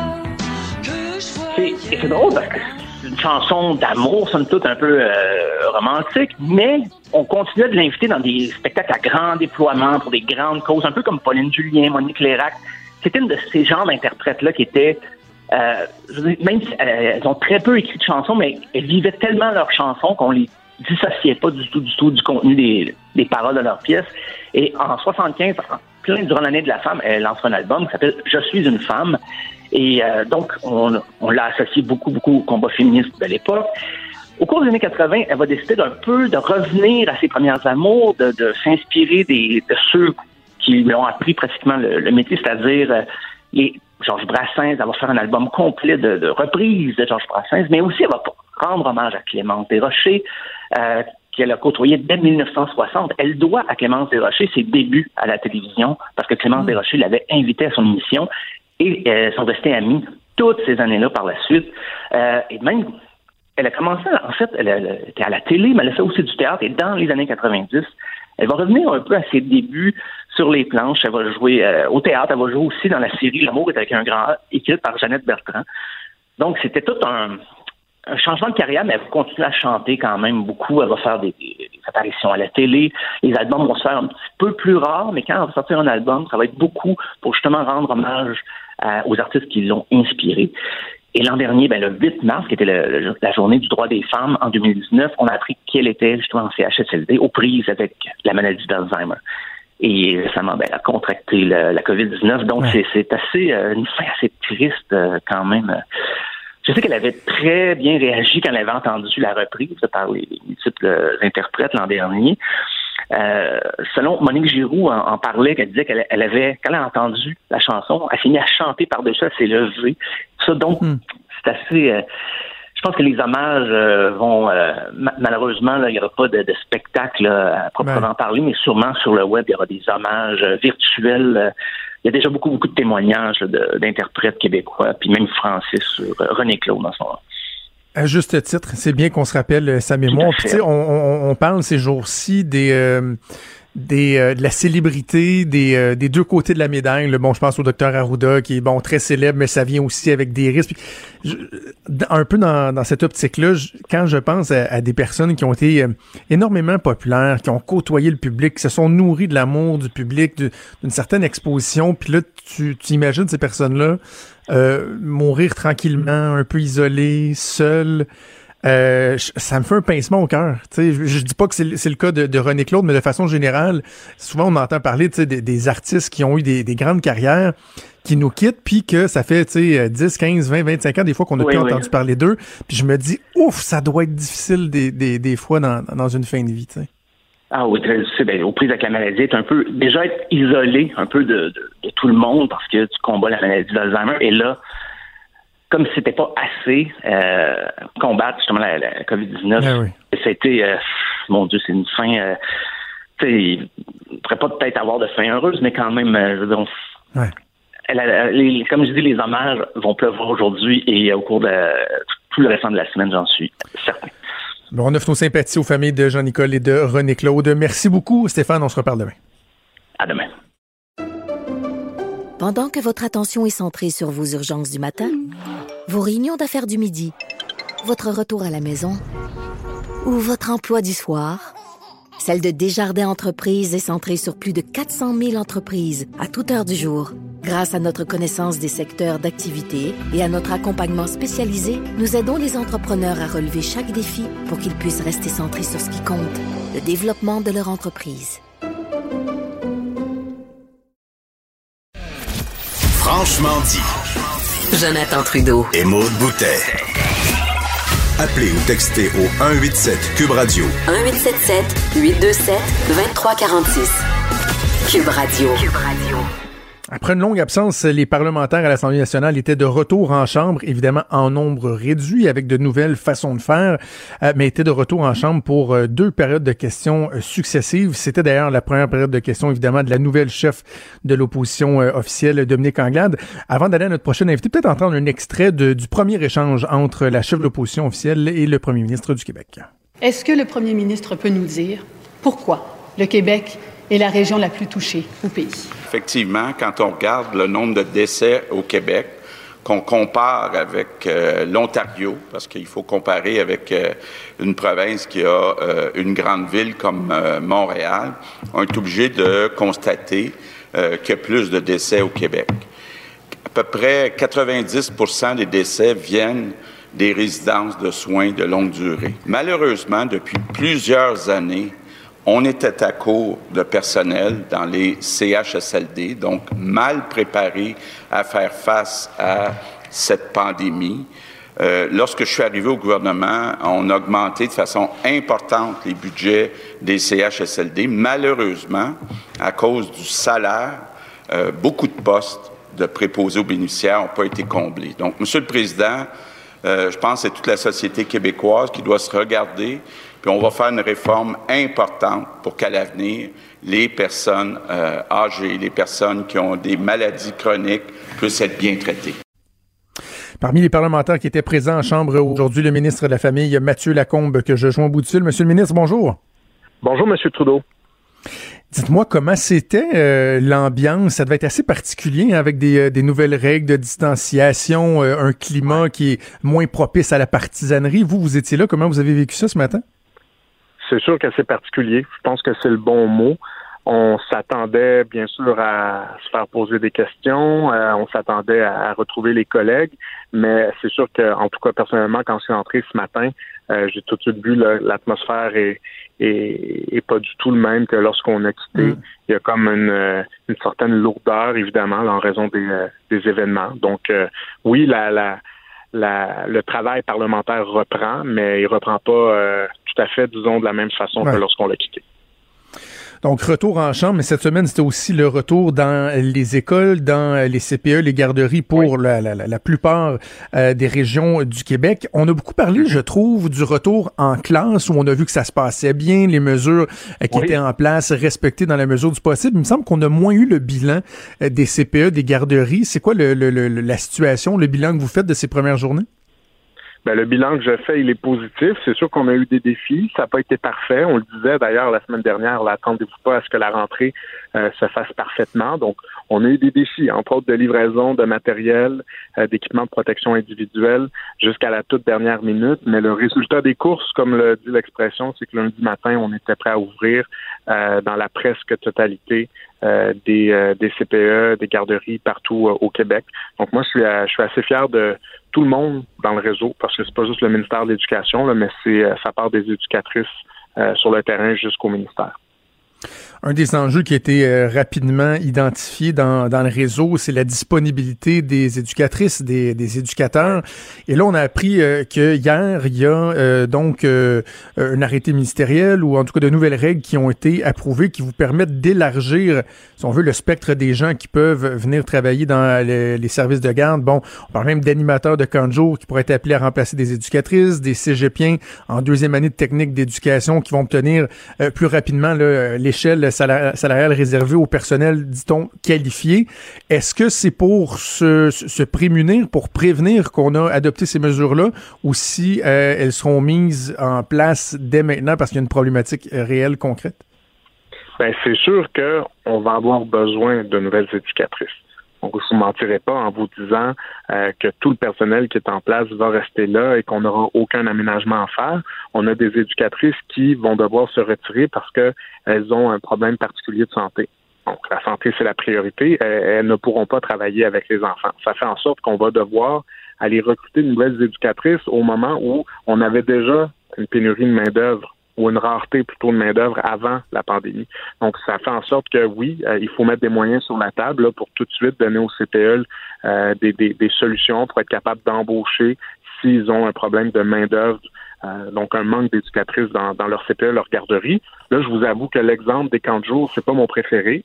Euh, c'est assurément pas le scénario euh, idéal. Je préfère euh, de loin là qu'on embauche, comme on le suggère, des éducatrices spécialisées, des techniciens en travail social, qu'on augmente les heures du personnel qui faisait seulement du remplacement, qu'on embauche des étudiantes en technique d'éducation à l'enfance, même si elles n'ont pas terminé. Donc, je pense qu'avant qu'on se rende au personnel de camp de jour, on, on, devrait on devrait avoir comblé une bonne partie de nos besoins. Je parlais un peu plus tôt avec le président de la Fédération des chambres de commerce du Québec, puis euh, il rappelait à quel point la, fameuse PCU du gouvernement canadien a des effets pervers, d'autant plus que là, à la surprise pas mal générale, là, on a appris cette semaine qu'une personne qui n'a pas de contre-indication pour retourner à l'emploi pourrait rester chez elle et continuer à bénéficier de la PCU plutôt que de retourner au travail dans votre, secteur d'activité. Est-ce que c'est une problématique qui se fait sentir là aussi?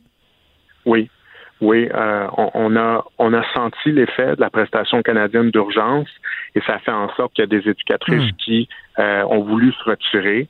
Donc c'est sûr que ça a causé tout un casse-tête euh, de gestion des ressources humaines pour euh, nos directeurs et nos directrices de CPE ou de garderie. Euh, ceci dit, je pense que euh, l'impact s'est plutôt fait sentir dans les milieux familiaux. Actuellement, il y a beaucoup d'éducatrices euh, en milieu familial pour qui c'est tentant euh, de rester euh, bénéficiaires de la prestation canadienne d'urgence plutôt que de reprendre le travail euh, parce que ce sont de- des travailleuses autonomes. Elles ont euh, des comptes à rendre qu'à elles-mêmes.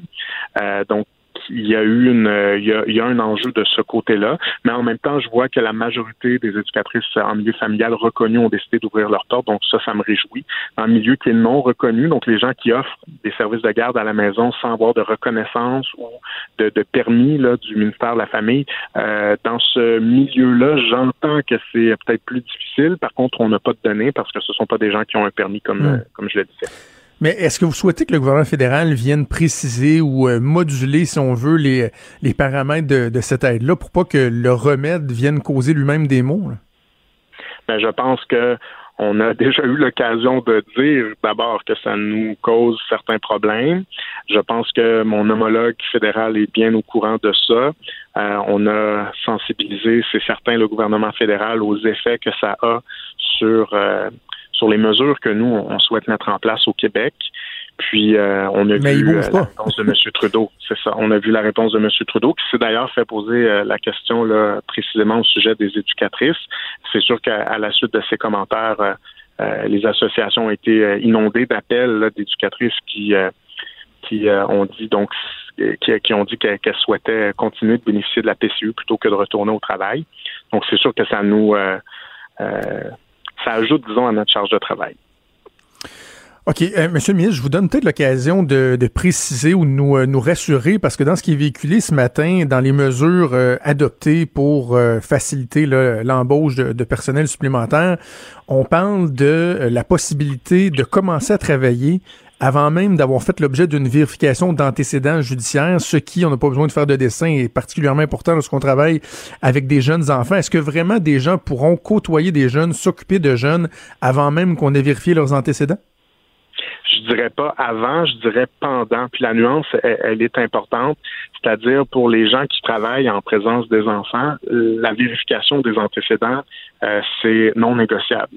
Par contre, dans le contexte qu'on vit, euh, où parfois on doit euh, aller un peu plus vite, si par exemple un service de garde éducatif embauche euh, une étudiante ou un étudiant en technique d'éducation à l'enfance, lorsqu'on fait la demande pour faire la vérification des empêchements, euh, s'il y a une ou deux journées, par exemple, de délai ou un délai qui est un peu plus long, ben, on permet à la personne, euh, ce qu'on a prévu, c'est de permettre à la personne de commencer à travailler, mais euh, sous supervision évidemment de ses collègues, compte tenu euh, que euh, ben le résultat n'est pas encore connu.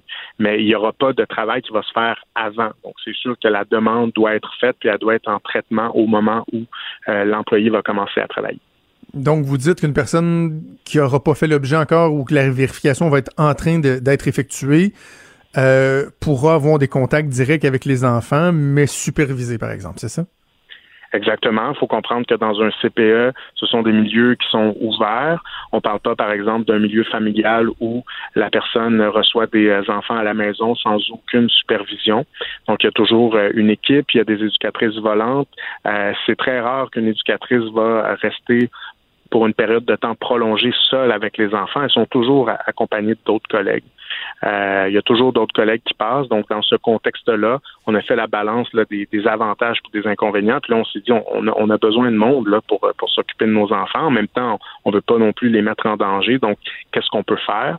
Ben, c'est la meilleure solution à laquelle on est arrivé. Donc, embaucher des gens là, qui, qui ont des compétences là, quand même, puis euh, de leur demander cette vérification-là, mais que pendant le traitement, ils puissent commencer à travailler, euh, mais qu'il y ait quand même une supervision qui se fasse au niveau de l'établissement. On a vu la réaction euh, d'un des syndicats, là, la FIPEC, la Fédération des intervenantes en petite enfance du Québec, qui, euh, bon, comme d'habitude, ne mange pas ses mots, là, dit qu'on s'en va carrément vers un désastre.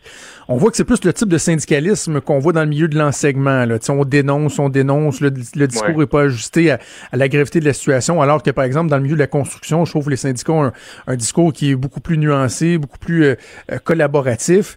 là, bon, elle, elle dit que vous en allez vers un désastre, que vous dévalorisez la profession, etc. Qu'est-ce que vous répondez à Mme Grenon? Ben, je répondrai à Mme Grenon que c'est pas le temps de faire de la politique, d'abord. Euh, je lui répondrai aussi qu'il faut être prudent quand on avance euh, des choses comme celle-là. Je vous rappelle que c'est le même syndicat qui prédisait il y a une semaine ou deux que plus de 3000 euh, garderies en milieu familial n'ouvriraient pas lundi. On en a eu seulement 400 sur plus de 7000. Donc, je pense qu'il faut prendre ça avec un grain de sel. Il faut remettre les choses en perspective. On se dirige pas du tout vers un désastre. Puis, vous savez, si on ne prenait pas de mesures au ministère de la Famille, ce syndicat serait le premier à venir nous dire qu'on doit trouver une solution parce que sinon les éducatrices vont en avoir plein les bras, euh, puis qu'on doit trouver une solution parce qu'elles ont besoin de renfort. Donc là, on le fait. Je comprends que c'est pas euh, le scénario que le syndicat aurait aimé. Par contre, il nous a pas soumis d'autres idées. Euh, je vous le, je vous le souligne. Hmm. Elle dit entre autres que là, le, le, volet éducatif va être évacué des CPE puis que ça va devenir euh, strictement un service de garde. Là, je trouve ça c'est un peu même dévalorisant elle-même la façon qu'elle qu'elle présente euh, les services de garde comme s'ils faisaient rien au niveau ouais. euh, éducatif. Mais en même temps, il n'y a pas lieu de rappeler que ces mesures-là, j'imagine, en fait, je vous pose la question, sont temporaires. Temporaire. Ben oui, c'est temporaire. Et, et, et quand je dis que c'est pas le temps de faire de la politique, c'est que la Fédération des intervenantes en petite enfance, le syndicat dont vous parlez, sait très bien que c'est temporaire, puis c'est dans le cadre de la crise. Donc, on a deux choix, là, M. Trudeau. Soit on n'embauche personne, puis on se retrouve avec des parents qui ne peuvent pas aller travailler, des enfants qui ne peuvent pas aller à la garderie ou au CPE, puis des éducatrices qui en ont plein les bras, ou on se met en mode solution, on trouve des solutions comme celles que nous on met sur la table, puis on se dit c'est pas parfait, mais vous savez quoi, ça c'est quand même la meilleure solution. Parce que quand on dit que ça deviendra là, des, des, des services de garde où il y aura plus de services éducatifs, je trouve que effectivement c'est dévalorisant parce que les éducatrices qui, qui sont là actuellement, ce sont de bonnes éducatrices, ben elles vont rester là. Il y en a d'autres qui vont partir. Elles vont être remplacées par qui? Je vous le disais, par des éducatrices spécialisées, des techniciens en travail social, des gens qui étaient déjà là à temps partiel, mais qui vont pouvoir faire du temps plein, par des étudiantes en technique d'éducation à l'enfance. Moi, je pense que c'est des gens qui sont euh, très compétentes pour offrir euh, tout le support à nos tout. Je vais vous poser la même question que j'ai posée directement à Mme Grenon euh, la semaine dernière euh, en entrevue. Euh, il y a deux syndicats dont on entend beaucoup parler dans le milieu des services de garde, des CPE, et il y a comme une période de maraudage là, qui, qui semble avoir cours en ce moment, en tout cas qui était prévue. Est-ce que vous sentez que ça peut avoir des incidences, ça, une fédération qui veut démontrer qu'elle a encore plus à cœur le centre des éducatrices que l'autre, puis regardez, nous, on est plus à même de vous représenter. Est-ce que ça peut avoir des, des effets négatifs, ça? Ben, c'est sûr que c'est pas l'idéal parce que on souhaite toujours avoir un, une relation de, de partenariat avec euh, les syndicats. C'est sûr que lorsque la politique s'en mêle, parce que ce que ce que mm. vous illustrez là, c'est de la politique. Euh, ça, ça aide jamais. Maintenant, je veux pas non plus leur prêter une mauvaise intention. Depuis le début, c'est pas la catastrophe. On a une bonne collaboration.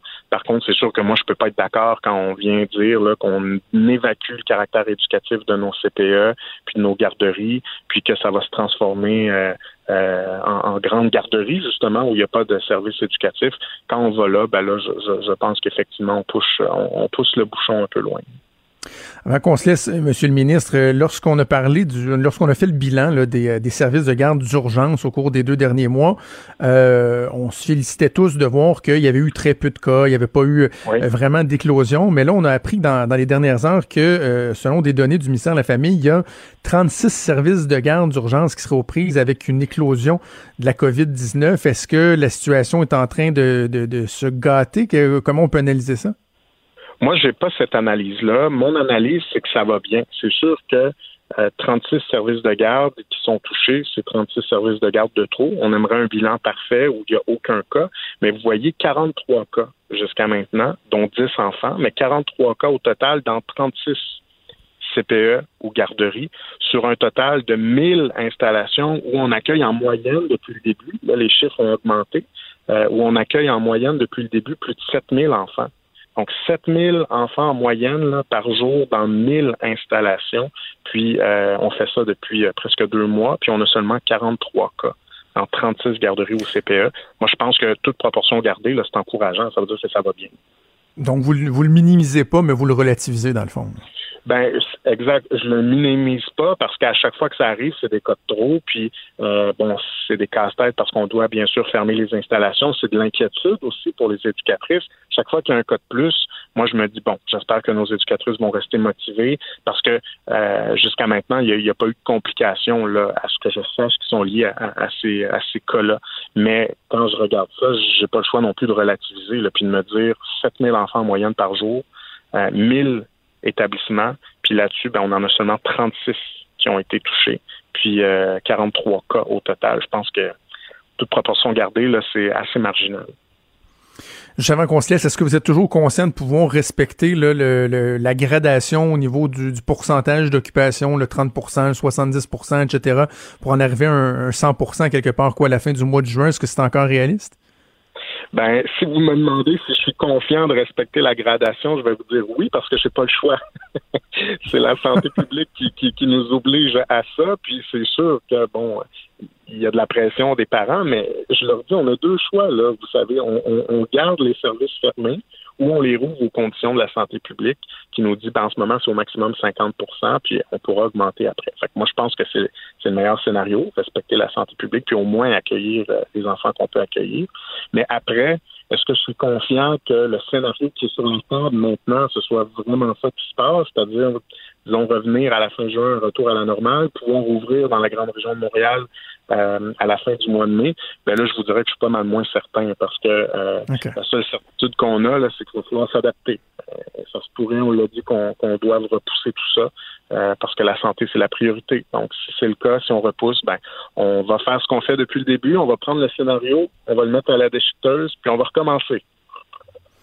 Bon, on va suivre ça de près. Mathieu Lacombe, ministre de la Famille du Québec. Merci de nous avoir parlé. Bonne chance pour la suite. Merci, M. Trudeau. Au revoir. Merci, au revoir. Pendant que votre attention est centrée sur vos urgences du matin, vos réunions d'affaires du midi, votre retour à la maison ou votre emploi du soir, celle de Desjardins Entreprises est centrée sur plus de 400 000 entreprises à toute heure du jour.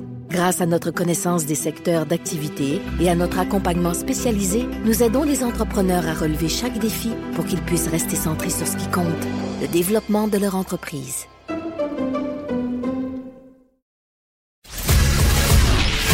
Il est franc et nuancé. Jonathan Trudeau. La politique lui coule dans les veines. Vous écoutez Franchement dit. C'est pas la première fois que je le mentionne, mais euh, pendant que le Québec est sur pause en raison de la COVID-19, euh, le reste des maladies sont pas sur pause. Euh, il y a des réalités qui sont euh, qui sont préoccupantes, qui sont, euh, qui sont tristes.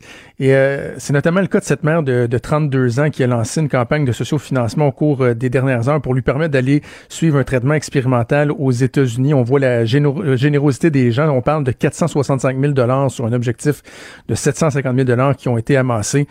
c'est quand même assez fascinant de voir ça pour améliorer le pronostic de, de cette personne-là. C'est Natacha Diaz, donc, qui fait cette levée de fonds. On va aller la rejoindre au bout du fil. Madame Diaz, bonjour. Oui, bonjour. J'aimerais, euh, avant de parler de la, levée de fonds, qu'on puisse euh, raconter un peu euh, votre histoire pour le, bénéfice de nos auditeurs. Vous êtes une jeune mère de 32 ans, vous avez deux enfants, et là, en 2018, quelques mois après la naissance de votre deuxième enfant, le petit Elias, votre vie a carrément basculé. Oui, exact. J'ai eu un diagnostic d'un cancer triple négatif, qui fait quand même un cancer du sein agressif, trois mois après l'accouchement. C'était un stade 3. Alors, en 2018, quand j'ai eu mon diagnostic, on visait encore euh, la guérison au travers de la chimio, radiation, euh, chirurgie. Euh, donc, j'ai passé à travers tous les, traitements. et là, présentement, j'étais aussi sur un traitement préventif puisque c'est un cancer agressif. Et puis, c'est pendant les, traitements préventifs que j'ai appris la semaine passée que le cancer est de retour, cette fois-ci dans la plèvre, alors autour du poumon. Qu'est-ce que ça veut dire concrètement, Madame Diaz, lorsqu'on parle de, pronostic de, de, votre situation, ce, verdict-là, qu'est-ce qu'il veut dire pour vous?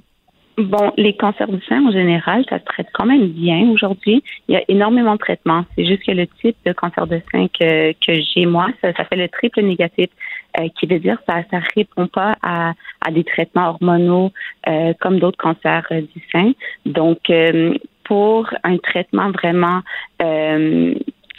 vraiment spécifique pour ce type de cancer, il y en a pas énormément encore. Il y a des nouvelles drogues qui sont commence à être approuvé aux États-Unis que je pourrais avoir accès, mais euh, c'est un, ça reste un cancer du sein quand même plus agressif.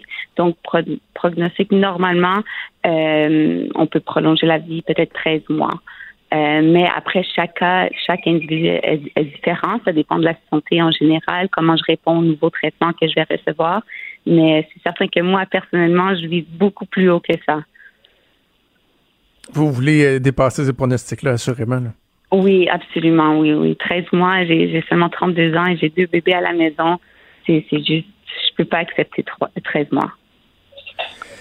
Ce que je trouve euh, fascinant, puis j'ai hâte de vous entendre là-dessus, c'est que euh, moi, on, on, on s'imagine recevoir un pronostic comme celui que vous avez eu la semaine dernière et Mhm. Avoir au moins, en tout cas, là, un, bon moment de découragement. Peut-être, oui, se relever, se retrousser les manches, puis dire, on va trouver des solutions, mais il me semble que euh, moi, je suis pas certain que quelques jours après, j'aurais déjà été euh, autant en mode solution, en mesure de, faire une campagne de financement, de, de trouver des alternatives.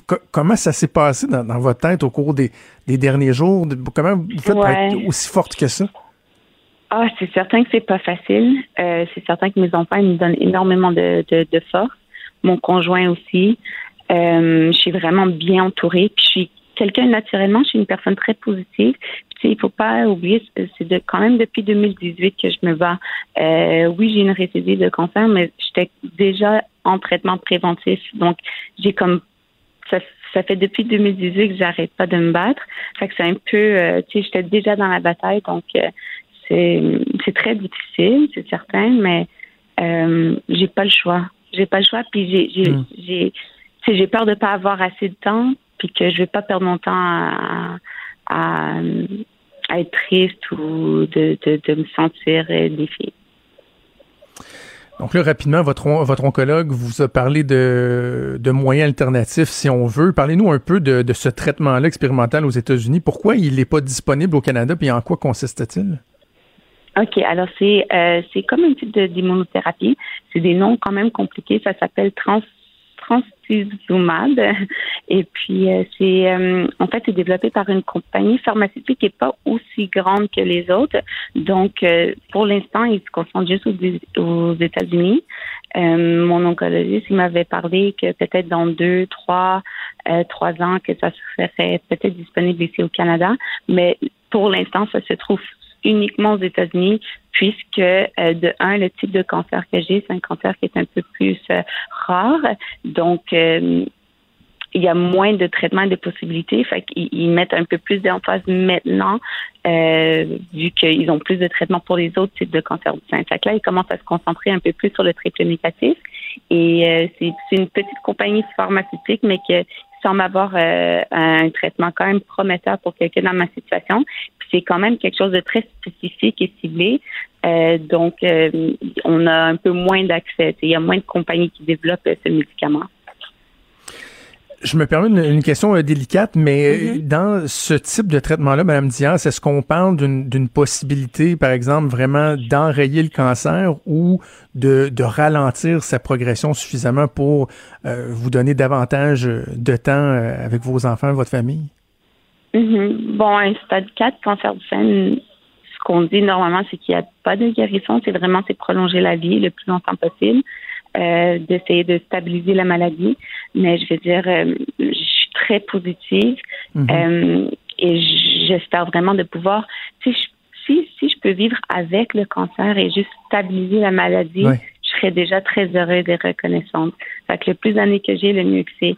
Est-ce que c'est possible d'avoir une guérison complète?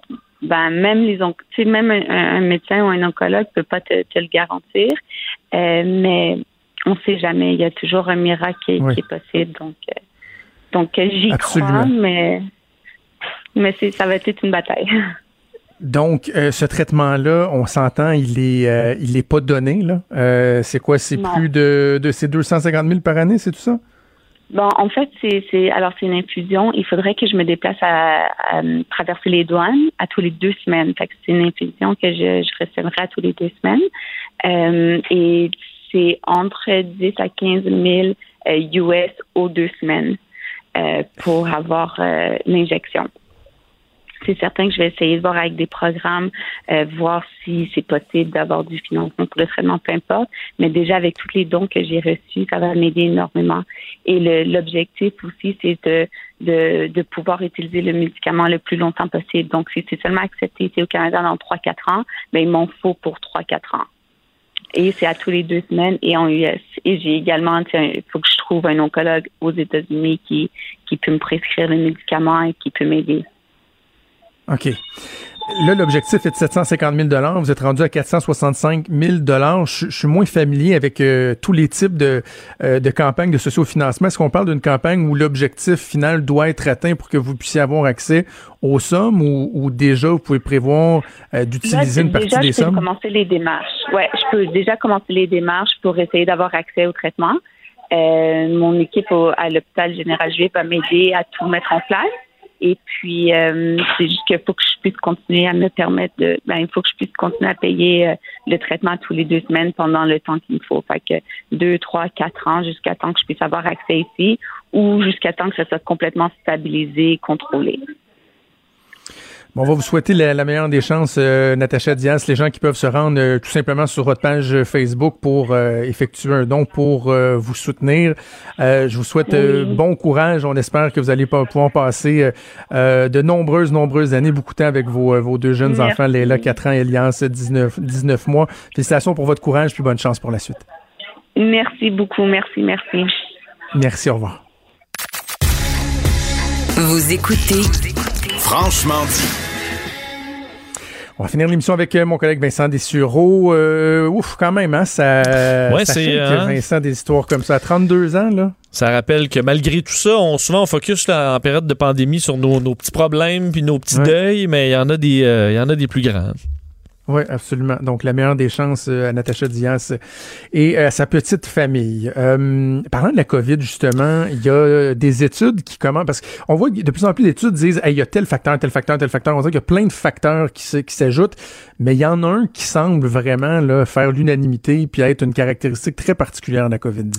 Oui, et on s'en était parlé il y a de cela même plus d'un mois, là, quand on commençait à remarquer euh, l'histoire de la perte d'odorat comme étant un, un nouveau symptôme qu'on découvre sur la, la COVID-19.